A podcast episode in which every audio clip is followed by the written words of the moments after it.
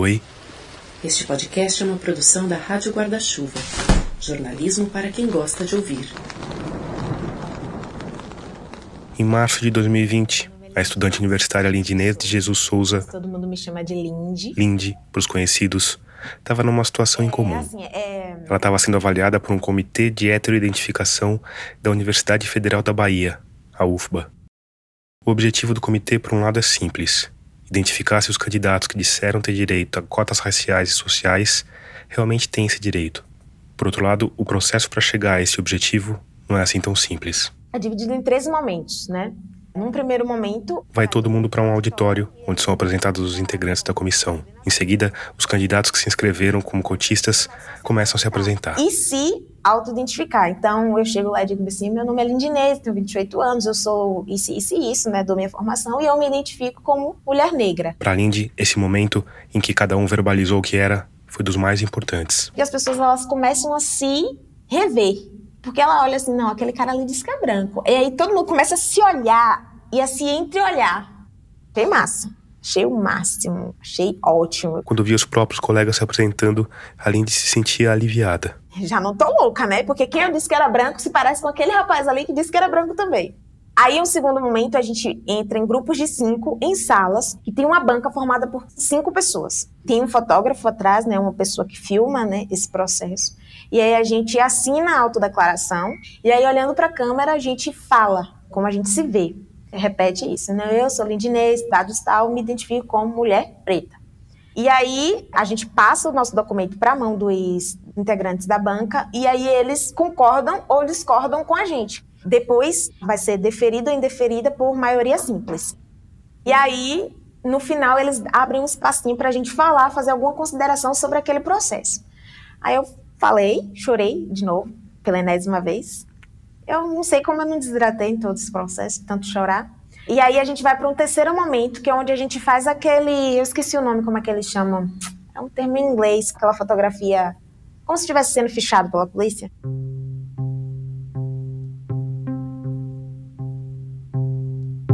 Quando lembra desse processo todo, a Lindy fala em altos e baixos. Teve momentos em que achou o máximo, teve momentos em que queria sumir. Ao mesmo tempo, ela disse que faria tudo de novo sem pensar. Primeiro, porque ao lado dela, passando por tudo aquilo, estavam as pessoas que motivaram tudo aquilo. As pessoas que tinham fraudado o processo de cotas da Universidade Federal da Bahia. E para esses, a vida tinha ficado especialmente difícil. Muitos dos colegas que fraudaram estavam lá bronzeados. Alguns que tinham dinheiro fizeram bronzeamento artificial. Pela qualidade, você via que era algo mais rebuscado. Quem não tinha dinheiro estava queimado de sol, porque estava vermelho, né? Também teve quem apareceu com cabelo loiro pintado de preto. Teve quem apareceu de lente de contato. Lente de contato é gente que tem olho claro que pôs olho É. escuro. Isso. Essa voz que você escutou é da Gabriela Maier, que fez a pauta, a produção e as entrevistas desse episódio. Fez permanente. Apareceu com os cabelos todo cachedinho lá. Gente que a vida toda teve cabelo liso. Teve também quem resolveu entrar na transição capilar. Naquele mesmo dia, naquela mesma semana. Então teve gente que apareceu lá com cabelo desse tamanho aqui. O meu cabelo é crespo, gente. Eu sou negra negrona. Sou a mais negra das negras. Teve quem apareceu dopado para dizer que não tinha condições psicológicas de participar daquele processo. Teve quem apareceu com advogado e teve quem apareceu também com a foto dos familiares negros acorrentados, descendo de navio negreiro, aquela coisa, catalogou a árvore genealógica para dizer não, meu avô era escravizado, para você sentir o drama da coisa. E eu lá só, com medo de sofrer um atentado, morrer, porque eu fui sozinha no dia, né? E o ódio era tipo, quase palpável, assim, tinha uma nuvem densa de energia negativa em cima, assim, do prédio. E eu recebi olhares tenebrosos. Esses olhares tenebrosos, ironicamente, estavam ligados ao segundo motivo que faz a Lindy achar que aquilo tudo valeu a pena. É que aquilo tudo só estava acontecendo por causa dela.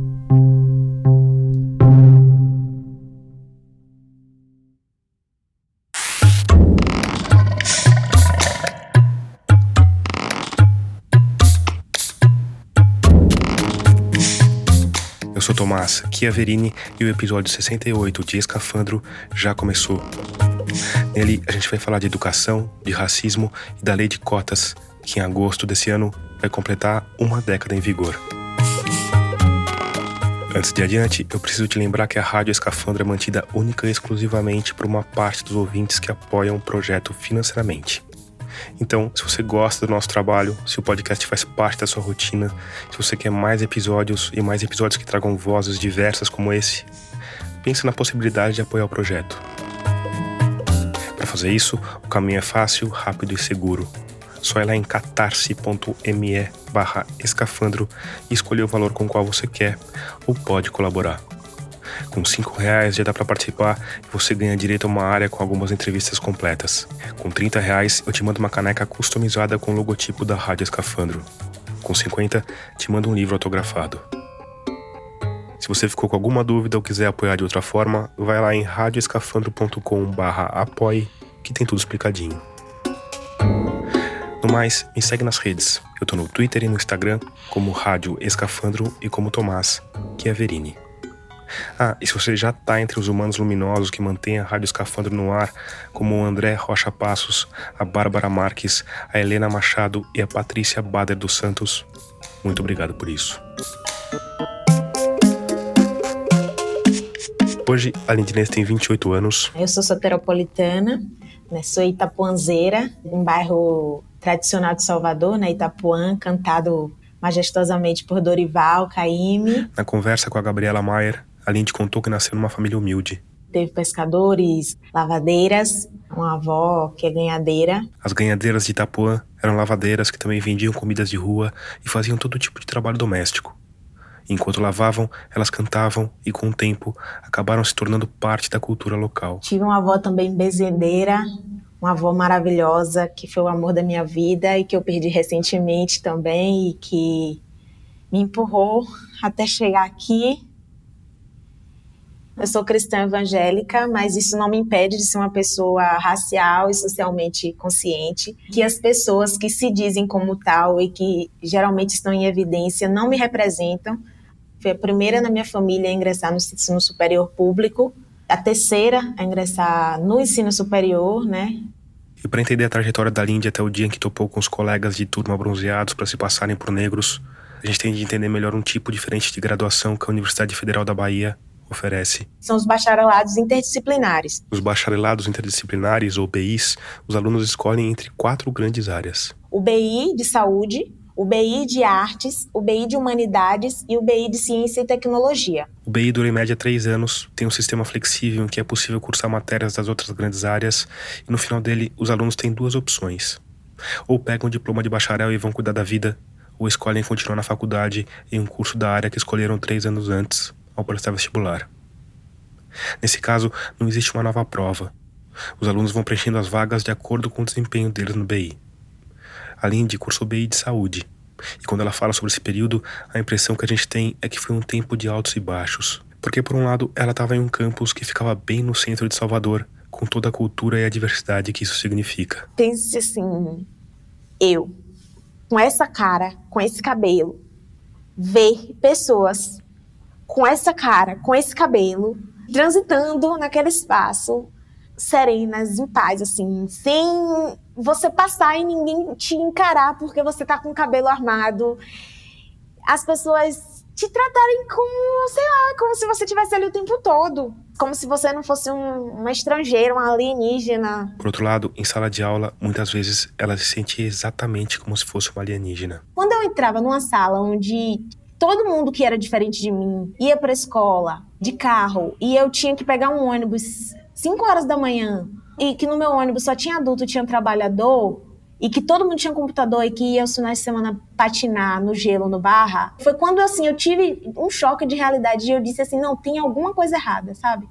Isso sem contar os casos escancarados de racismo. Tive um professor que era muito grosso comigo, eu nunca tinha feito, eu nunca fiz nada de de errado, eu nunca fui desrespeitosa, nunca fui grossa com ele. E ele me desgastou tanto que eu ia para as aulas dele, eu tinha vontade de me jogar, me tacar na frente de um ônibus, assim, às sextas-feiras. Eu ia passando a semana muito bem, quando chegava na sexta-feira eu estava esgotada, não conseguia nem tirar dúvida, porque ele era sempre muito grosso comigo. Então, e eu sabia que era algo comigo, porque ele tratava as outras colegas com muito carinho, assim. E a minha era só pedrada. Então, tudo que eu perguntava a ele, ele respondia com muita rispidez. Né? E isso é cansativo. Né? Eu tive um professor que disse uma vez, ele perguntou assim, quem são os líderes dos grupos, né? Dividiu a sala em grupos e eu tinha uma amiga também negra, né? Muito parecida fisicamente assim comigo, Mariana, tinha não, tem, né? Nós somos amigas até hoje. E aí no nosso grupo a gente decidiu que ia ser um mandato coletivo. Aí a gente disse, não, vamos ser nós duas as líderes. Aí ele levantou assim a cabeça e fez, nossa, que interessante. Pessoas do perfil de vocês não costumam, não têm aptidão para liderança. Aí a gente ficou assim, ele. Não, assim, gente assim como vocês. Esse não foi um caso isolado. O outro professor, uma, no último dia de aula, ele me fez sair chorando, né? Ele corrigiu a prova, eu fui fazer uma pergunta a ele, ele disparou a falar um monte de coisa. E uma das coisas que ele disse que é que pessoas medíocres tinham que agradecer que a nota que eu ia alcançar na matéria era, era muito. É 9,2 é muito para pessoas que foram a vida toda medíocres. E ele não me conhecia da vida toda. Apesar de tudo isso, a Lindy terminou o BI em 2019. O passo seguinte era dos grandes. Escolheu o curso que a levaria a uma carreira que ela provavelmente seguiria pelo resto da vida. Eu passei os últimos seis meses, o segundo semestre de 2019, pedindo a Deus orientação, porque eu nunca quis conscientemente me mudar para a Vitória da Conquista. A UFPA tem dois cursos de medicina, um em Salvador, que é o mais concorrido, e um no campus de Vitória da Conquista, onde a Lindy achava que teria mais chances. Vitória da Conquista é extremo sul da Bahia, tipo, sudoeste, né? Mas é para mim já é sul demais, em diversos sentidos. Que sentidos? Cultural, político, climático. Eu sou uma pessoa de Salvador. Eu sou uma pessoa do calor, sou uma pessoa do sol, sou uma pessoa da praia, sou uma pessoa da areia. Eu sou uma pessoa da camisetinha, da blusinha de alça. Diante do impasse, a Lindy foi buscar inspiração na Bíblia. Abraão, quando ele foi escolhido, né, para ser o, o, patriarca, aquele que ia ser o, a raiz da árvore genealógica de Jesus, Deus contata ele, faz a ele assim: sai da sua terra e vai para a terra que eu vou te mandar. Confia e obedece. E aí eu comecei a pedir a Deus orientação, né? Eu passei os últimos seis meses, assim, em 2019, orando a Deus, pedindo sinais explícitos de que eu precisava vir para cá. E aí, tipo assim, foram seis meses de sai da sua terra, confia e obedece. Toda vez que eu pedi uma orientação era sai, confia e obedece. Vai, que eu mando e eu garanto. E assim? A gente tinha direito a três opções. E eu coloquei primeira opção medicina, segunda opção saúde coletiva. E abri mão da minha terceira opção. Só que na véspera, um colega conversou comigo, né, que faz odontologia, um colega negro. Ele virou para mim e fez assim: Lindy, é o seguinte, odonto não tem gente preta. E eu queria que você considerasse que, caso não dê para medicina, eu quero muito que você passe em medicina, mas considerasse que, se não desse para medicina, que odonto pode ser um lugar onde você vai ser importante. Para 10 loirodontos, tem meia pretodonto. Então, considere isso, né? Quanto que você poderia ajudar, o quanto que você podia fazer. A população negra que menos tem acesso à saúde bucal. Aí eu pensei, pensei, pensei, fui troquei. Só que aí no outro dia eu fiquei perturbada. No último dia eu fiz, não, não eu, gente, eu odeio odonto. Tenho condições de você fazer odonto. Eu vou, como é, eu vou levar minha vida toda infeliz se eu fizer odonto. Não tenho condições. E aí, só que eu me ocupei, eu estava num, numa conferência, né, da igreja de jovens. A Lindy passou o dia ocupada e quando finalmente conseguiu se sentar na frente do computador para mudar as opções, era tarde. O sistema tinha fechado. Aí eu fiz, meu Deus, e agora? Eu vou ter que fazer odonto se eu não passar em medicina. E aí eu esperei, de janeiro até fevereiro. E aí já viu, né? Quando saiu em fevereiro o resultado, eu não passei em medicina na minha primeira opção. Passei segunda opção, odonto. Aí eu fiquei arrasada. E eu tava no quarto da minha avó e saí e disse, ó, saiu o resultado, passei em odonto. Arrasada. Aí. Meu celular começou a pipocar de mensagem, começaram a pipocar no mesmo dia, assim. Lindy, quem passou na sua cota não é cotista. Aí eu, como assim? Tipo assim, Lindy, quem passou foram duas meninas brancas. Lindy, é fraude. Aqui tem uma coisa especialmente interessante nesse processo todo. Porque quando a Lindy passou no vestibular, na virada de 2016 para 2017, as cotas raciais eram distribuídas a partir de uma autodeclaração. E no vestibular pouca gente se conhece, então não dá muito para saber quem colocou o quê, quem de fato é negro ou indígena e quem é branco. Mas no BI a coisa mudava de figura Boa parte dos candidatos tinha passado três anos estudando na mesma faculdade.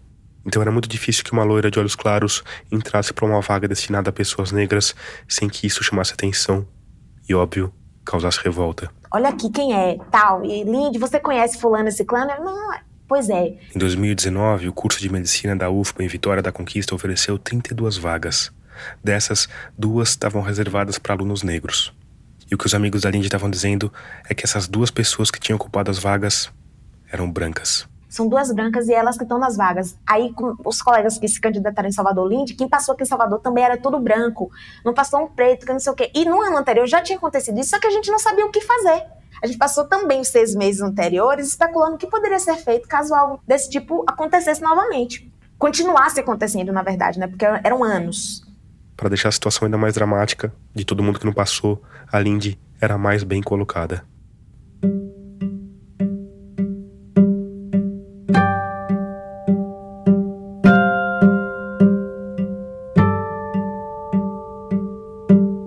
Como a gente falou lá no começo, a lei de cotas vai completar 10 anos em agosto. Mas, como costuma acontecer com as leis, ela foi uma resposta a algo que já estava sendo maturado pela sociedade, com universidades criando seus próprios sistemas de cotas e até com uma instituição pensada especificamente para o público negro. Pode ir? Pode mandar bala. Eu estou falando de uma universidade paulistana chamada Zumbi dos Palmares. Bem, meu nome é José Vicente, eu sou o fundador e reitor da Universidade Zumbi dos Palmares. Sou advogado. O José Vicente é advogado e sociólogo, mestre em Direito e Administração, doutor em Educação. E agora estou fazendo meu pós-doutoramento na Universidade de São Paulo e na Faculdade de Economia, Administração e Contabilidade. Mas a história do José Vicente com o movimento educacional negro começou bem antes dessa avalanche de diplomas nós éramos jovens e como jovens, jovens que éramos, né, nós tínhamos também esse inconformismo com a não presença do negro no ensino superior, com a exclusão do negro do debate das transformações da educação e do ensino superior, e também com uma limitação quase que insuperável de criar condições para que os negros pudessem chegar ao ensino superior, sobretudo o ensino superior público. Aí, pensando em todas essas questões, o José Vicente se juntou a alguns colegas da Escola de Sociologia e Política de São Paulo. Curiosamente, era um grupo até significativo de estudantes negros, éramos quase 10 estudantes negros. Todos nós nos debruçamos sobre essa agenda e criamos um grupo de estudo e esse grupo de estudo realizava seminários frequentes sobre essa agenda, negros e a educação. Mirando nas conquistas do movimento pelos direitos civis nos Estados Unidos, eles convidaram um adido cultural da Embaixada Americana para um dos seminários que costumavam fazer. Que lá estando, participou, ouviu, trouxe o relato das universidades americanas e, mais ainda, fez o convite para que pudéssemos ir conhecer uma delas.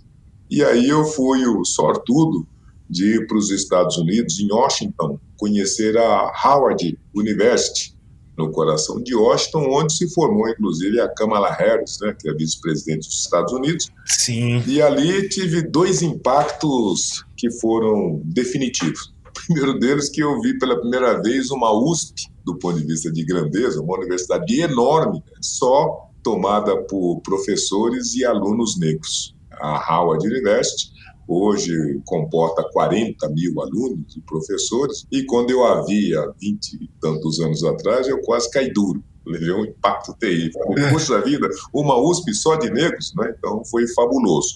E a segunda coisa extraordinária é de que ela era uma universidade pública.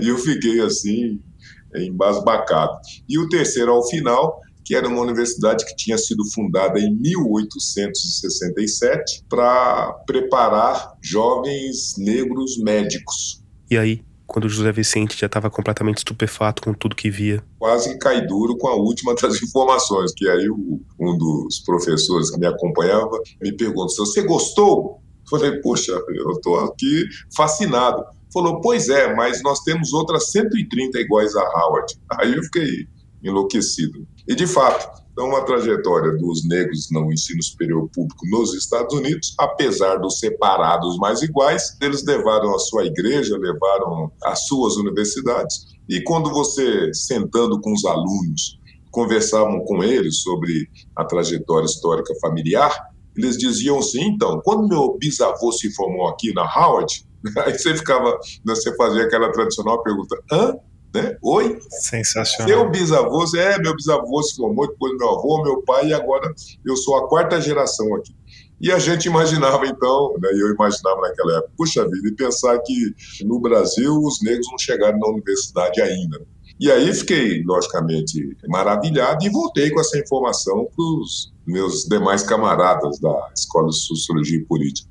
Que ano foi isso, professor? Ah, esse daqui foi em 96. 96. Aí eles enlouquecidos falaram: bom, então se eles construíram 140 lá nos Estados Unidos, a gente vai construir uma aqui no Brasil. Né? Papo de aluno em boteca.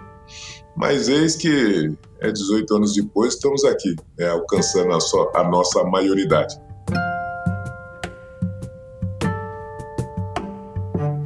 Hoje, a Universidade Zumbi dos Palmares tem 1.700 alunos, 70% deles negros autodeclarados. Ela é a primeira universidade brasileira voltada especificamente para alunos negros, com 50% das vagas destinadas a eles. E assim como a lei de cotas, que veio depois, a Zumbi dos Palmares também foi uma resposta àquela discussão que vinha se intensificando na sociedade desde a redemocratização e principalmente desde a Constituição de 1988. Segundo José Vicente, nesse momento foram dados dois passos fundamentais. Primeiro foi a formalização do reconhecimento do racismo, que a nossa Constituição registra o racismo como um crime inafiançável, imprescritível, e segundo, ela estimulou e orientou e também autorizou que o Estado construísse políticas afirmativas para combater a desigualdade e os desequilíbrios raciais. E a partir disso. Começou justamente a reivindicação. Olha, está escrito na Constituição que precisa combater o racismo e que é essa lei para combater o racismo. E está escrito na Constituição que precisa é, promover as medidas de inclusão racial e que adê a legislação e o, as ações de governo para assim fazê-lo. Foram necessários 15 anos até que fosse criado o primeiro sistema de cotas numa universidade pública. As cotas começam na UERJ, Universidade do Estado do Rio de Janeiro, ainda em 2003. E na Universidade Pública Federal, as cotas começaram em 2004, com a instalação desse regime na Universidade de Brasília. Aqui é importante dizer que outras universidades também aderiram ao sistema de cotas ainda em 2004. A UFPA, onde a Lindy estuda, foi uma delas, aliás. Apesar disso, ainda se tinha uma preocupação quanto à constitucionalidade do processo todo. Quem era contra as cotas argumentava que elas feriam os princípios de meritocracia e de igualdade nos vestibulares. E quando a lei então emerge, ela é, regula a questão e dissipa grande parte dessas dúvidas. Mas para além disso, a lei trouxe uma dimensão inovadora e totalmente imponderável para a reivindicação que estava colocada, porque a reivindicação era 10% de cotas para negros nas universidades públicas. E o que os conselhos já universitários entregaram já foi 20, e a lei, essa lei 12.711, ela aborda a questão de forma diferenciada. A Lei 12.711 estipulou que nada menos do que 50% das vagas de todas as universidades federais fossem destinadas às cotas. O grande guarda-chuva da lei é o local onde os alunos cursaram o ensino médio. Ou seja, para todas as cotas é preciso que os estudantes tenham cursado o ensino médio em escolas públicas. Aí tem o segundo filtro: renda. 25% dos cotistas precisam ser de famílias que ganhem menos do que um salário e meio por mês. Por fim, existe uma porcentagem que deve ser distribuída a pessoas pretas ou pardas, indígenas ou com deficiência. E nesse último caso, as cotas devem ser numericamente proporcionais à representação de cada grupo na sociedade. Ou seja, o número de cotas para pretos, pardos, indígenas e pessoas com deficiência varia de acordo com a região do país, sempre seguindo os números do IBGE. No caso, o censo, que deveria estar sendo feito nesse momento, mas que foi cancelado pelo governo Bolsonaro. Se lá na Universidade Federal da Bahia em Salvador tem 80% de negros, as cotas não será de 20%, será sim na exata proporção desse público em Salvador. Por outro lado, lá na Universidade Federal do Rio Grande do Sul, a cota será referente à proporção de negros no Rio Grande do Sul, que é alguma coisa em 10%. Lá em, no Paraná, da mesma maneira. O senhor descreveu com muita, com muito vigor, com muita contundência, né, o que a lei trouxe. Gabriela Maier, que entrevistou o reitor José Vicente junto comigo. A mudança foi visível, foi palpável nas universidades? Foi extraordinária extraordinária. Quer dizer, a primeira mudança palpável já foi a mudança psicológica. Como assim psicológica? Porque todos diziam que era impossível aprovar uma ação dessa natureza sem que houvesse antes uma guerra civil.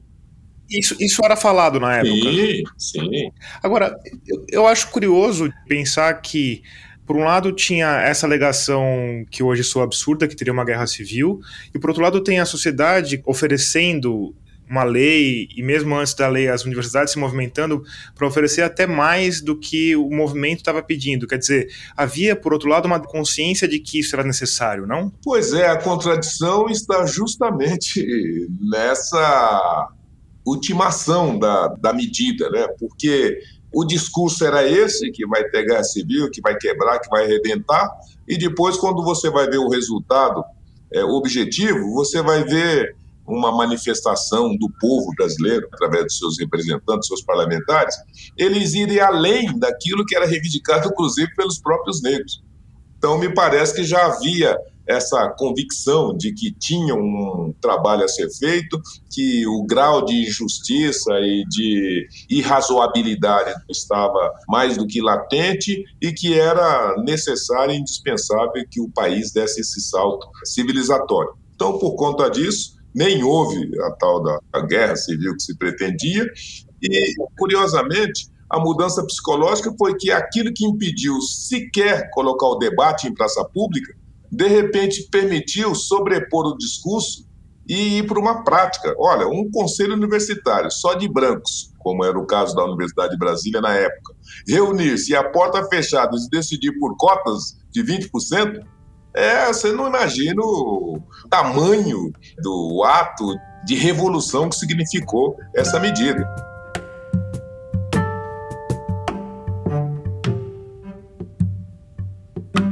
Reitor José Vicente disse, hoje é difícil imaginar o impacto que foi a adoção da política de cotas na Universidade de Brasília, a primeira federal a dar esse passo, quase 10 anos antes da lei de cotas. O que ele não falou foi que esse passo aconteceu pela iniciativa de dois professores do Departamento de Antropologia, o professor José Jorge de Carvalho e a professora argentina radicada no Brasil, Rita Segato. Ele também não falou que a proposta dos dois professores foi feita em 1993. Quer dizer, a resistência no meio acadêmico foi tão grande que demorou uma década para ela finalmente sair do papel. Aspas para uma fala da professora Rita Segato sobre o assunto. Eu não tinha noção da extensão do racismo no Brasil e no mundo acadêmico até fazermos a proposta. O que enxerguei é que a elite branca defendeu sua redoma, o viver onde ela se reproduz.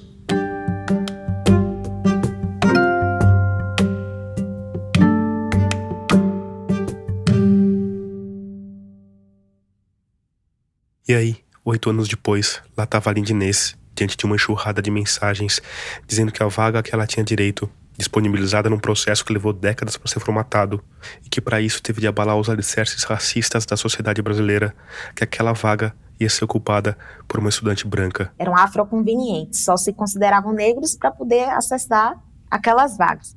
E o caso da Lindy talvez fosse o mais dramático, porque ela era simplesmente a próxima da lista. Mas o lugar dela não era o único ocupado por uma fraudadora.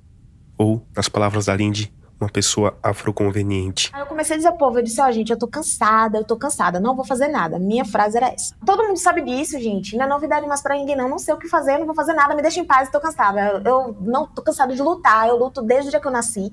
Minha vida é só luta atrás de luta, luta atrás de batalha, e eu não vou fazer nada. Repetir isso pros colegas de WhatsApp foi a parte fácil. A parte difícil foi falar isso pra irmã. Primeiro porque essa irmã tinha sido a maior incentivadora para Lindy optar pela medicina ela tinha mais confiança em mim do que eu mesma, de que eu iria passar em medicina. E segundo, porque ela era uma militante do movimento negro. Ou seja, aquela coisa de não quero lutar, talvez não colasse tão bem ali. Virei pra minha irmã e fiz assim: olha, eu não passei, passei em odonto. Aí ela, eu nem acredito nisso. Aí eu fiz, é assim, ela, vocês estão todo mundo de zoeira, que não sei o quê. Eu não tô, não. Aí foi a hora que eu consegui chorar. Aí eu chorei, chorei, chorei, chorei, chorei, chorei. Aí minha mãe fez, mas, mas vai, conta o resto pra ela, me cutucando assim, conta o resto. Aí eu fiz, que resto? Ela, conta o que disseram pra você. Sobre as vagas, aí eu fiz, ah, falaram que quem passou foram pessoas brancas, que não sei o quê.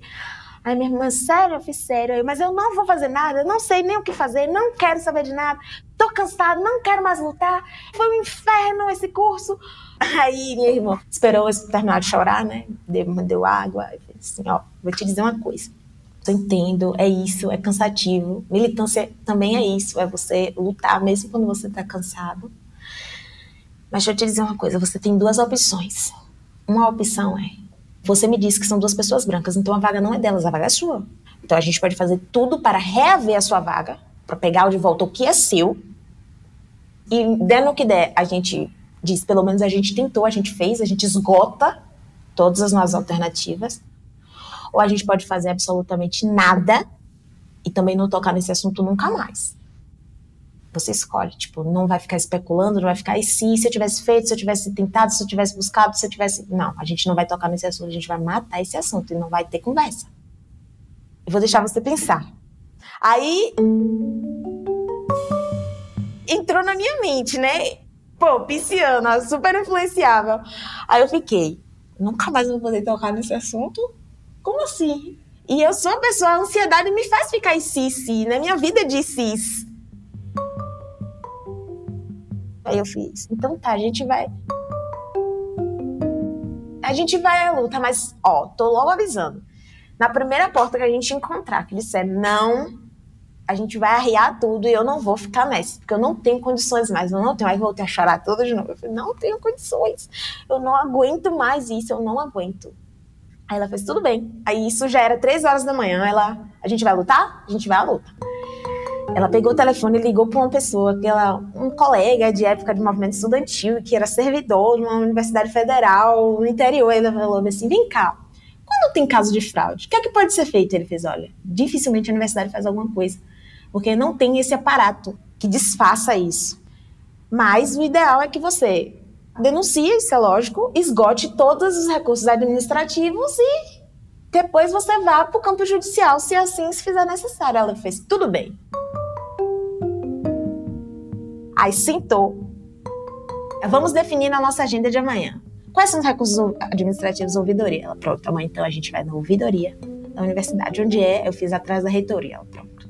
À tarde a gente vai na Secretaria de Promoção à Igualdade Racial, que acompanha as denúncias de racismo institucional. E assim, agenda definida. No outro dia eu acordei cedo, fui na ouvidoria. Cheguei lá e disse: então, eu quero denunciar um caso de fraude no processo seletivo tal. Na ouvidoria da UFPA, ela explicou todo o ocorrido e perguntou como fazia para denunciar um caso de fraude no regime de cotas. Tinham outras servidoras lá, mulheres negras. E aí, quando eu comecei a falar, e chora eu, chora servidor, chora servidora, chora todo mundo. Nessa denúncia, a Lindy pediu que o processo de heteroidentificação, que já existia no vestibular da UFPA desde 2019, fosse aplicado também no processo de progressão de quem vinha do bacharelado interdisciplinar, que nesse momento ainda aceitava a autodeclaração como único pré-requisito. Assinei como mulher preta, filha de mulher preta, neta de mulheres pretas. Então a Lindy cumpriu a primeira missão da agenda e foi adiante. Fui para a CEPROME a Secretaria de Promoção à Igualdade Racial do Estado da Bahia. E aí lá fiz a mesma denúncia, né? Só copiei e colei a denúncia, né? Aí chora a Lindinês tudo de novo. O racismo ele é muito cruel, né? Porque ele, quando é evidente, a gente tem a chance de se indignar e de tentar trabalhar de uma forma mais imediata, né? Estímulo-resposta. Mas quando ele é nos movimentos, na estrutura, nas instituições, nas micro, microagressões. A gente vai sendo mutilado nos pequenos pedaços, assim. Então, a gente, é uma doença crônica mesmo, assim. A gente fica, vai ficando debilitado, né, aos poucos. Então, quando a gente chega nesses momentos mais, assim, tensos, é, parece que nossa, não sobra nada da gente. Então eu chorei muito nesse, nesse, nesse período, né? Toda vez que eu abri a boca para falar sobre isso. Eu chorava. E aí, enquanto a Lindy chorava em cima dos formulários. Meu celular já tocou e quando eu atendi já era alguém do Correio da Bahia era um jornalista que já estava sabendo da história e eu nem sei como ele estava sabendo. Queria já fazer a matéria para o jornal, eu repeti tudo para ele no telefone. E quando eu saí da CEPROM, o servidor já me deixou em contato com a cofundadora do coletivo de advogados negros e negras da Bahia.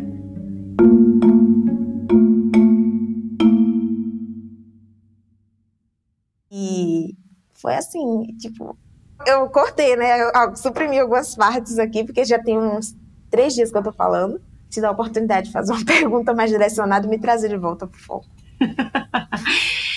é, não, quero entrar um pouco nesse processo. Como é que foi o prazo? Quanto tempo demorou para que você tivesse uma resposta? Ó, isso aí foi entre fevereiro e março, né? Mais ou menos que aconteceu o um movimento mais intenso. Na semana seguinte, fui orientado, né, a buscar a Defensoria Pública. Cheguei lá, conversei, contei tudo de novo, chora de novo. Aí ela disse, mas assim, me diga o que é que você quer. Eu fiz, eu quero que se instaure a banca de heteroidentificação racial. Eu quero que digam que eu não tô louca. E assim, eu não quero que seja em medicina, não. Eu quero que sejam em todos os cursos que ofertaram vagas para esse processo seletivo. Eu quero que seja de educação física, a direito, de psicologia, a biblioteconomia. Eu quero que varra esse processo seletivo e que descubra todo mundo que não é. Enquanto a Lindy buscava esses vários caminhos, a matéria do Correio da Bahia foi publicada e no campus não se falava em outra coisa. Aí os colegas disseram, Lindy, isso foi você.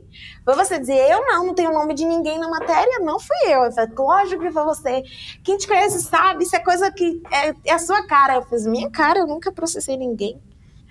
Aí começou alguns colegas assim, ó, se precisar de ajuda, vamos colar, vamos fazer uma coisa mais junto, não sei o que eu fiz nesse calma, é que vamos precisar sim, mas calma. Aí uma colega da Lindy fez um abaixo assinado. Eu perdi a conta de quantas assinaturas Mari conseguiu, mas tipo assim, tinha gente do mundo inteiro que assinou. Mas se de um lado os colegas negros se empolgavam com a disposição da Lindy pra briga, do outro, a reação foi violenta. Disseram que eu era incompetente, que eu era recalcada, que eu era incapaz, né? Que por isso que eu estava fazendo aquilo, porque eu não tive competência no, durante o curso para poder alcançar a nota que me colocaria direto dentro do curso. Que eu queria destruir a vida das minhas pobres colegas que lutaram bravamente para ocupar aquelas vagas.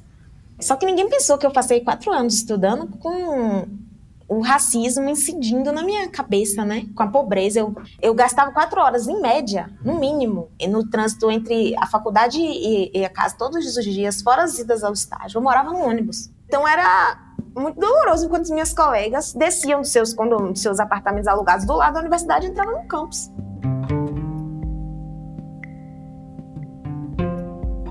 E aí, Aí nesse inteirinho a gente teve reunião com o pró-reitor, né, para dizer que a gente precisava que aquilo acontecesse. Teve reunião com o reitor, tive reunião com a professora Cássia, né, mestra Cássia Maciel, que é a pró-reitora de ações afirmativas, mulher negra, extremamente potente, que me inspira, maravilhosa que me deu forças.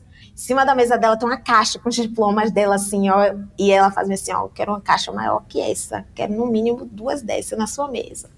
Então, eu fiz pró, mas eu quero desistir ela, não, não é justo que você desista. Você está fazendo alguma coisa de errado, acredite no que você está fazendo. Assim, maravilhosa, né? E aí, alguns dias depois, antes que qualquer processo fosse adiante, a UFBA tomou a dianteira. Não, tudo bem, a gente vai fazer. Tava tendo é, ingresso pelo SISU, né? Então já estava minimamente organizado esse movimento da, da banca. E aí, em duas semanas, convocou todo mundo que tinha ingressado, tinha se candidatado à vaga das cotas.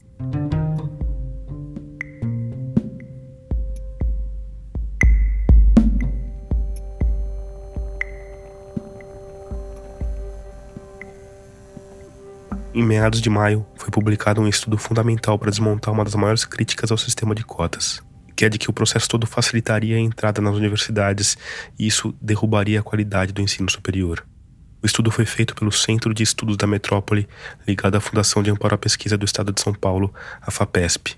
Ele acompanhou 11 mil estudantes cotistas na Universidade de São Paulo e mostrou que nos primeiros anos eles tiveram mesmo alguma dificuldade e, na média, tiraram notas menores do que os demais. Mas essa diferença foi diminuindo ao longo dos cursos. Quando alcançaram o voo de cruzeiro, o reitor da Unipalmares, José Vicente, de volta. Eles finalizaram o curso pareados com os alunos não cotistas. É só questão de oportunidade, o resto os meninos e as meninas negras farão. Veja, eu estou dizendo para você, Gabriela e Tomás, que quando nós nos levantamos para construir uma universidade negra no Brasil, os alunos negros na Universidade de São Paulo, à época, eram 3%. 2% oriundos dos convênios internacionais, ou seja, os negros dos países de língua portuguesa, que a Universidade de São Paulo sempre teve convênio e que vinham e vêm se formar aqui, e 1% de negro brasileiro. Ou seja, não havia praticamente negros brasileiros na universidade. Em termos nacionais, na época em que a lei de cotas entrou em vigor, os pretos e pardos eram cerca de 20% dos universitários. Em 2015, esse número tinha subido para mais de 40%, e em 2018 chegou a 50,3%. O que, por um lado, é um avanço e tanto, mas por outro, ainda representa uma defasagem, já que o percentual de pretos e pardos na população brasileira é um pouco maior, de 55,8%.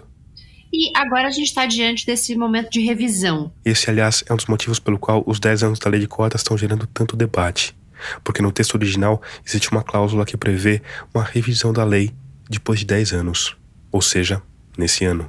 Não for estendido o prazo da lei de cotas, o que acontece?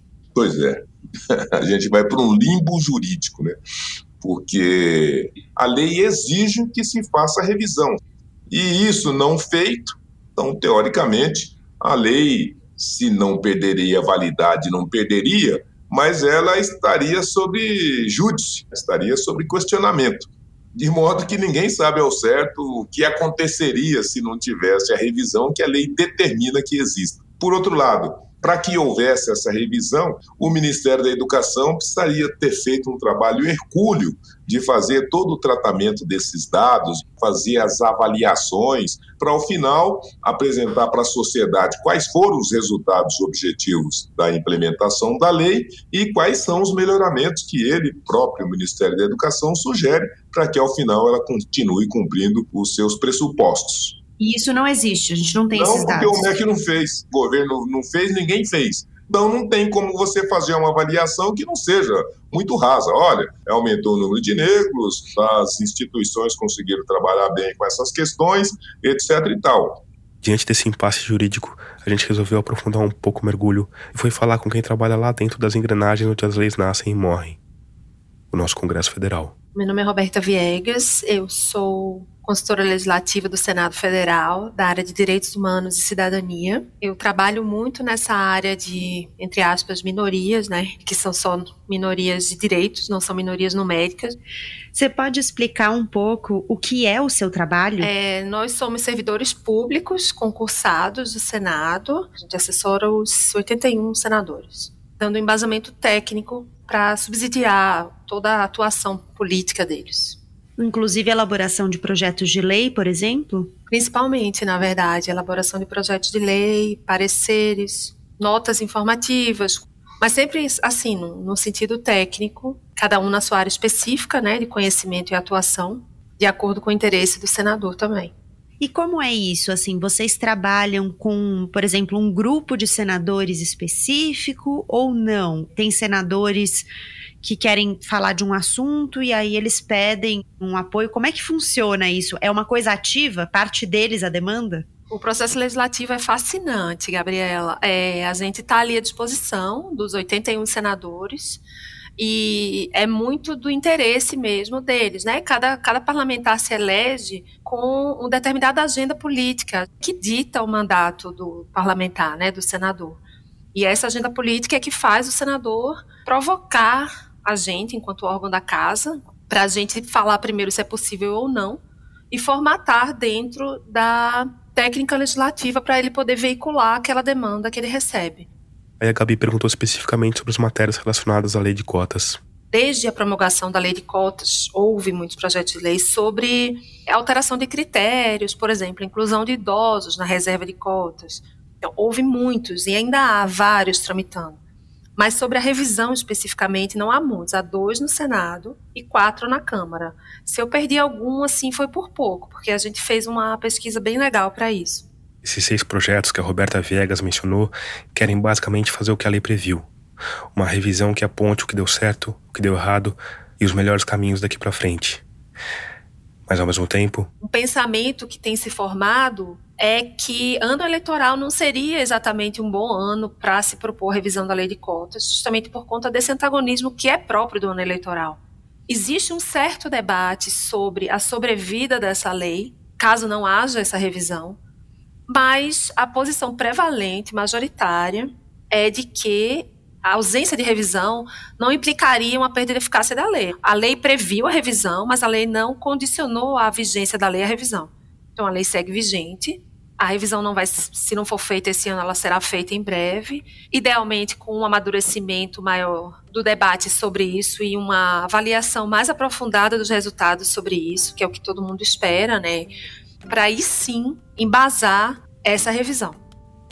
O reitor José Vicente foi na mesma linha. Estamos no momento em que, além do acirramento, um dos lados, sobretudo o governo federal, tem uma posição muito negativa perante a lei. E esse embate todo vai virar aí um troféu político e pode né, produzir um retrocesso, porque eventualmente uma maioria de ocasião no Congresso poderia de fato derrogar a lei.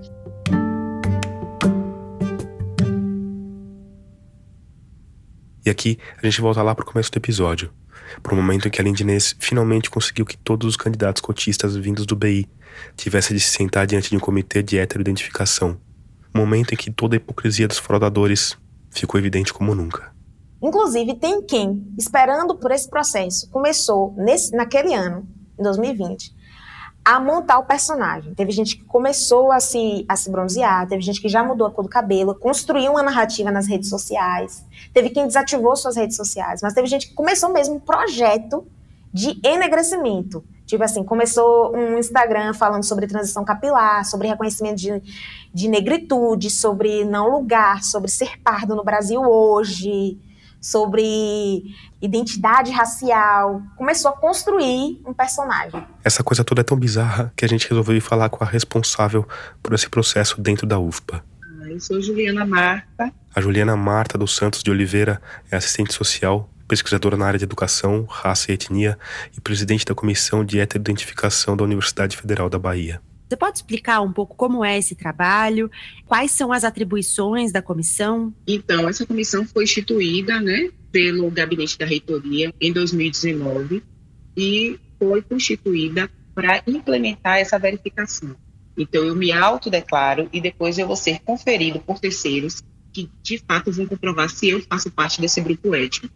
Essa verificação é exclusivamente feita por perfil fenotípico. Então, nós não utilizamos nenhum tipo de história de vida ou vinculações religiosas, culturais, associativas para verificação. Quer dizer, o povo que saiu engajando nos movimentos negros nas redes sociais gastou 4G à toa. Único e exclusivamente é o fenótipo para deferir ou indeferir aquele candidato. E costuma haver divergências, porque eu imagino que haja alguns casos que sejam difíceis, né? Nós até chamamos de casos difíceis, né? E normalmente são aqueles casos dos pardos que têm menos traços negroides. Segundo a Juliana Marta, as candidatas femininas costumam apresentar um desafio a mais, porque os procedimentos estéticos são mais comuns em mulheres. Transformação de cabelo, dessas questões estéticas. Nesse caso, abre-se uma sala e aí há uma discussão que é dirigida pelo presidente da banca. E aí precisa ser unânime ou não? Maioria? Normalmente a gente trabalha com unanimidade por essa compreensão mesmo, né, as pessoas que compõem banca já vem tendo um know-how de muito tempo, né, desde 2019, bancas, nós tivemos bancas com mais de mil estudantes em dois dias na universidade, então assim, é fácil essa condução desse processo, entendeu? Além de Inês, ainda que não seja uma especialista e que tenha passado pelo processo uma vez só, teve uma impressão diferente. Os casos mais complexos que quando a gente discute, um fala, não, para mim ele é negro, o outro fala, não, para mim ele é branco. Esses casos mais difusos, a gente viu que passaram, que foram aprovados. Outros que não passaram no primeiro momento, mas que recursaram, que aí mandaram fotos da infância, ou mandaram fotos da família, dizendo assim, não, eu posso até não ser tão negra, né? Se a gente for colocar aqui um negrômetro, porque é o colorismo, né, que vai gradando as cores. Infelizmente, e o racismo, ele também ele trata de forma diferente você, justamente por quão negro você é. E aí tinha gente que alegou, né, que eu depois tive conhecimento, que falou assim, olha, eu posso até não ser E eu estou questionando isso hoje, mas eu cresci numa família negra e eu me entendia como um igual naquele espaço. Né? Eu nunca parei para pensar sobre isso. Então, por isso eu, eu me identifiquei dessa forma. Então, nota-se, a gente tem certeza disso, que há uma dificuldade para identificar essa pessoa num lugar, né? Que é branca demais para ser negra e que é negra demais para ser branca. Mas que tem algum grau de passabilidade, consegue transitar nesses espaços. E segundo a Lindy, aquele sentimento positivo que ela teve quando viu os fraudadores tendo de se identificar como negros, expondo toda a hipocrisia racista que está nas engrenagens do Brasil desde 1500, esse sentimento se inverteu quando ela teve de justificar o direito de estar tá ali. Faria dez vezes se fosse necessário. Quantas vezes fossem necessárias eu faria.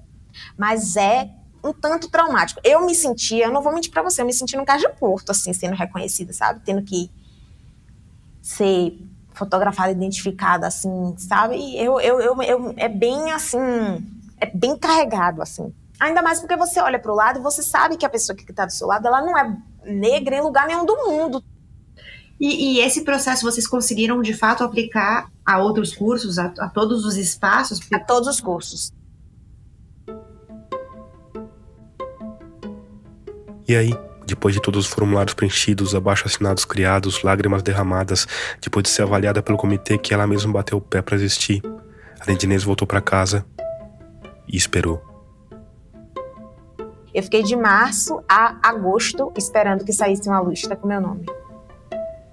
Saíram em doses homeopáticas as listas com os deferimentos e indeferimentos, onde as pessoas que eu acreditava que tinham fraudado foram indeferidas, todas, essas pessoas judicializaram, conseguiram ser matriculadas ainda em março. Mas claro que a Lindy não ia ficar em casa sem fazer nada sobre o assunto. E aí eu mandando né, mensagem para o reitor da graduação. Esse professor, e aí, vai sair aí o suplementar e eu quero estudar, não aguento mais não ter matrícula. E aí, quando é que vai sair? Vai sair, Lindy, vai sair, eu não aguentava mais ele não me suportava, mas acho que quando ele via a notificação com meu nome, devia ter um ataque de pânico. Aí? Primeira semana de agosto de 2020, assim, eu tava tomando conta de dois sobrinhos na casa ao lado, assim, sobrinho de consideração. A Camila com 13 anos e o Pedro com 5. E aí eu tô lá tomando conta dos moleques, a gente assistindo Netflix, eu tinha colocado esse computador resistente até hoje. Tava conectado no HDMI, na TV, né? Era já quase 10 horas da noite, quando eu peguei meu celular, que eu abandonei ele o dia todo e ele tava. Era tanta mensagem que o celular tinha simplesmente travado. Eu não conseguia nem entrar no WhatsApp. Mas com um pouco de paciência, a coisa foi. Quando eu entrei no WhatsApp, eu fui direto num grupo que eu tinha de amigos do BI. E quando eu cheguei lá, tava médica ela, olha ela, e aí, jaleco, estetoscópio, não sei o que, vai ter médica preta assim. Só que eu não li as mensagens todas. Isso, assim, nas primeiras que eu li que eu vi isso, eu comecei a já mandar áudio, né? Gente, pelo amor de Deus, desde maluquice. Quando sair o resultado, vocês vão ser os primeiros a verem, a saberem. Eu vou contar vocês, mas não saiu ainda não. Mandei o áudio aí, falei assim, Lindy, tá louca, você não viu? Não, eu fiz, não viu o quê, gente? Não saiu nada não. Saiu sim, quando falou saiu sim. Eu joguei o celular pro lado. Espera aí, criançada. Porque eu sou do tipo assim, que eu preciso ver. Eu não acredito. Isso, computador preso na televisão. Coloquei ingresso UFBA, egressos do BI, nossa, quando eu abri, tava assim, um, o resultado, e a UFBA coloca um, um negocinho amarelo escrito novo, piscando, do lado do, do link do documento. Aí tinha novo piscando. Aí a mão já tava assim, né? Parkinsoniano, tremor da, do fio de cabelo até o dedo mindinho. Aí eu já, quando eu cliquei, e eu não sou do tipo que vai descendo, não, eu dou Ctrl F. Ctrl F, Lindinês, tá, bati. Quando deu Lind... Tipo, e tava lá, não tinha lista grande, tava lá, lá. Lindinês, Medicina, Vitória da Conquista. Aí eu fiz, meu Deus! Eu entrei! Me chamaram! Me chamaram! Me chamaram, me chamaram, me chamaram. Aí eu fiquei louca, abri a porta, larguei as crianças pra trás. Esqueci que eu tava tomando conta das crianças, abri a porta. Abri o portão, isso 10 horas da noite. Saí correndo, gritando na rua. Meu nome saiu, chamaram meu nome, chamaram meu nome, chamaram meu nome, saiu minha lista, saiu minha lista, saiu minha lista. E aí entrei na casa da minha avó. Minha mãe tava assim, meu tio sentado no sofá assim, minha avó sentada na poltrona, que ela ficava sentada numa poltrona na sala, a poltrona dela reclinava. Chamaram, me chamaram, me chamaram louca, louca, totalmente desvairada. Eu lembro vagamente, porque eu, eu quando eu entro nesses modos assim, eu perco, né, a memória grossa, assim, tipo, Eu só acordo quando acabou. Metade dessas memórias são relatos de quem estava me observando. Aí gritei, gritei, amanhã saiu o que? Eu fiz assim, saiu minha lista com meu nome, saiu minha lista com meu nome. Aí minha avó tava lá e minha avó olhava assim, sentei. Aí quando eu olhei pra minha avó, eu fiz, saiu a lista com meu nome. Aí eu desabei, aí eu caí no chão, no pé da minha avó, porque eu sentava no chão, no colo dela, assim. Aí eu sentei no colo da minha avó. Aí eu chorei, chorei, chorei, chorei, chorei, chorei, chorei, chorei. Abracei ela muito. Aí falei, saiu meu nome. E aí ela pôs a mão assim em mim. E aí eu me lembrei que eu tinha deixado os meninos só na outra casa. Aí eu voltei para fechar, né, o portão. E os pais deles tinham acabado de chegar. E aí eu falei, oh, desculpa, eu larguei os meninos aí só, mas foi rapidinho, eu não larguei eles a noite toda só. Aí eles perguntaram o que foi, e foram entrando em casa. Eu falei assim, não, que saiu a lista no meu nome. E aí tava a televisão, gigante assim, o meu nome, né, escrito assim, medicina. E eu falei, poxa, a Lindy saiu finalmente, em seis meses saiu. Aí eu voltei para casa. Aí quando eu voltei para casa da minha avó, que eu entrei assim na porta, minha avó ela tinha demência, né? Mas naquela altura a gente não sabia. Então, Tônus, ela tem essa posição assim, um pouco encurvadinha, e fica com a cabecinha assim, né? Parecendo uma tartaruguinha. Falou assim: Linda vai ser doutora, sorrindo. e aí, ela passou uma semana. Toda vez que eu chegava lá na casa dela, ela dizia: Lilinda, você vai ser doutora, Lilinda. E minha avó estudou até a terceira série. Minha avó era mãe de sete filhos. E ela sabia perfeitamente o poder que tinha a educação. A minha avó dizia o tempo todo que era para estudar. Tudo que eu começava a fazer, ela dizia: não, estude mais isso, seja melhor ainda nisso. Todas as vezes que eu chegava em casa destruída do BI, que eu dizia assim: eu não aguento mais, sentava no pé dela para poder chorar as minhas dores, meu cansaço. Ela dizia: "Não, você tem que estudar, você você consegue". Foi diferente o seu primeiro dia de aula aí na medicina e o seu primeiro dia de aula lá no BI? Foi infinitamente diferente. Lá no BI, que eu vi que tinha mais gente preta na universidade. Éramos poucos, mas éramos mais do que eu já tinha visto na minha vida inteira. Na Faculdade de Medicina de Vitória da Conquista, a situação é bem diferente. Porque aqui não tem diversidade no campus, assim. São só cursos da área da saúde, né? Eu não tenho professores negros. E mesmo entre os cotistas, segundo a Lindy, as pessoas pretas são a minoria. O colega mais retinto que eu tenho é um homem preto que é refugiado, é haitiano. E que tem uma vaga exclusiva para ele, para aluno refugiado, né? Aqui é mais complicado, me sinto um pouco mais estranho, mas eu tô também trabalhando nisso, tô, tô tentando me incluir, assim, me, me sentir menos estranha. Por você ser cotista, você recebe algum apoio da universidade? Existe a bolsa, só que diante dos últimos cortes que o ensino superior ele tem, tem sofrido nos últimos anos, não estão abrindo editais para assistência estudantil. Hoje a Lindy sobrevive com um auxílio emergencial de 250 reais e com uma bolsa de iniciação científica que também foi reduzida e que hoje paga 350 reais, ou seja, 600 reais por mês. E como você tem feito para fechar a conta? Então, é, todo o dinheiro que minha mãe tem, ela manda para eu pagar aluguel, condomínio. Meu irmão fez as minhas compras esse mês, almoço no RU. Tem os meus amigos que moram no bloco da frente e que sempre me convidam para jantar, para almoçar. Inclusive, eu disse que eu ia almoçar lá hoje, deve ter mensagem aqui, porque já são 12 e 20 Eu disse que ia almoçar, não, eu fui convidada a almoçar lá. É, e é isso.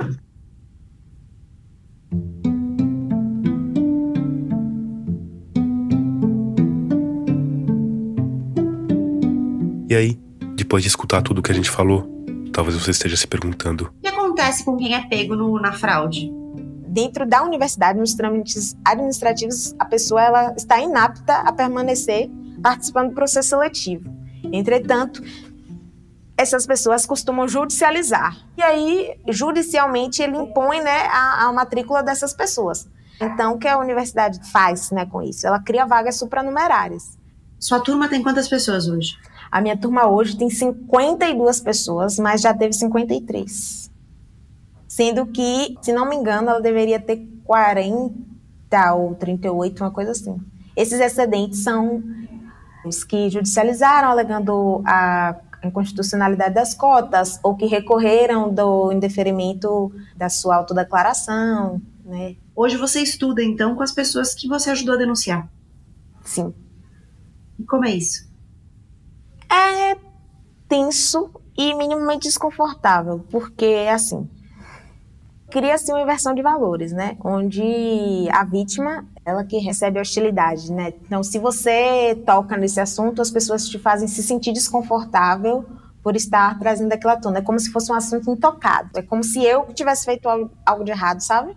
A gente perguntou sobre essa questão específica para Juliana Marta, da UFBA. Lindinês contou pra gente que as estudantes, por exemplo, que ela tinha identificado que tinham se identificado como pretas ou pardas, mas que na verdade eram brancas, o comitê de fato indeferiu, né? Então, elas de Sim. fato foram consideradas que não preenchiam os, os requisitos da cota étnico-racial, mas elas estão cursando. Foram criadas vagas extras para essas pessoas? Como foi não, essa acomodação? Olha, especificamente esse caso, eu não vou poder te precisar, porque eu não era presidente da comissão de heteroidentificação na época. Inclusive, eu estava até de licença maternidade. Mas esse estudante não é acomodado. Então, assim, o estudante perde a vaga. Um exemplo, um candidato de forma que preencheu erroneamente, um exemplo. Ah, eu não sabia que eu tinha preenchido essa conta, eu queria mudar. Não existe essa possibilidade. E acontece de, por exemplo, uma pessoa ter a vaga cancelada e entrar com um recurso judicial para tentar reverter? Sim. Sim. Atualmente tem respondido algumas citações judiciais de estudantes que foram indeferidos e tentam entrar por liminar. Ah, então a justiça às vezes dá ganho para o estudante. Sim. Como a Juliana não soube responder especificamente sobre o caso da Lindinês, a gente voltou a procurar a UFBA. Via assessoria de imprensa, a universidade disse que não poderia comentar casos específicos, mas que há situações em que alunos ganharam na justiça o direito a uma vaga, mesmo depois de terem a matrícula cancelada por fraude no sistema de cotas.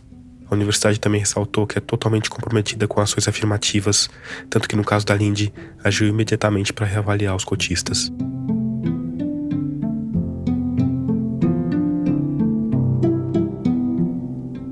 No final da conversa com a Lindy, a Gabi perguntou sobre onde ela se vê no futuro, como médica. Olha, assim, eu. Agora a meta mesmo é conseguir terminar, porque não é fácil. Eu conheci uma uma professora, né? Estava fazendo pós-doc lá da Unicamp e que me entrevistou para o pós-doc dela. E aí um dia, no final de uma das entrevistas, ela disse para mim assim, olha, é, você disse que você está cansada e eu entendo isso. E você continua lutando, mas deixa eu te dizer uma coisa: a luta não acabou. Ela só passou para um outro nível agora. Agora você vai lutar de dentro.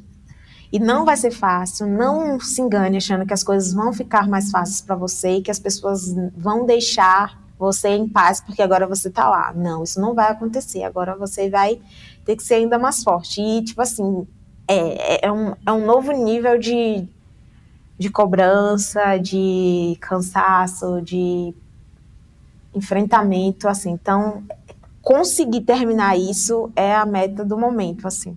Você se enxerga hoje um pouco, para usar a metáfora que você trouxe, né, no meio da nossa conversa, como Abraão, que vai abrindo caminhos e vai, de repente, criando aí uma uma árvore genealógica para que haja mais ramificações depois de você? Nunca tinha pensado sobre esse aspecto, mas sim, sim, faz todo sentido. Eu sou a primeira médica da minha família, mas tenho fé de não serei a única.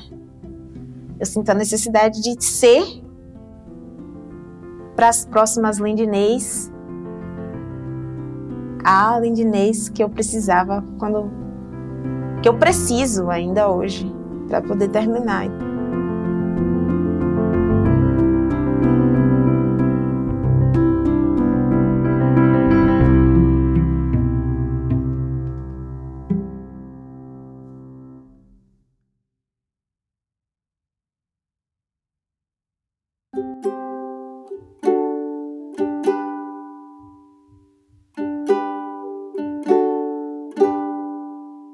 Antes de terminar, eu quero te falar da Rádio Guarda-Chuva, nossa rede de podcasts feitos por jornalistas.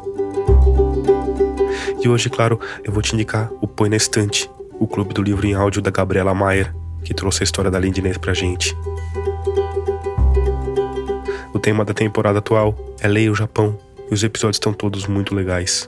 Mas se você não conhece o Põe na Estante, eu recomendo começar pelo último episódio, sobre o livro O País das Neves, um clássico de Yasunari Kawabata.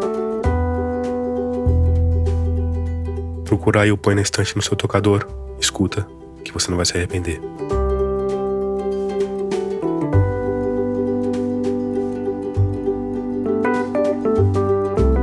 Termina aqui o episódio 68 de Escafandro. A pauta e a produção desse episódio foram da Gabriela Maier. A nossa trilha sonora tema é do Paulo Gama. A mixagem de som do João Vitor Coura. O design das nossas capas é da Cláudia Furnari. Eu sou Tomás Chiaverini e roteirizei, editei e sonorizei esse episódio. Obrigado por escutar e até o próximo mergulho.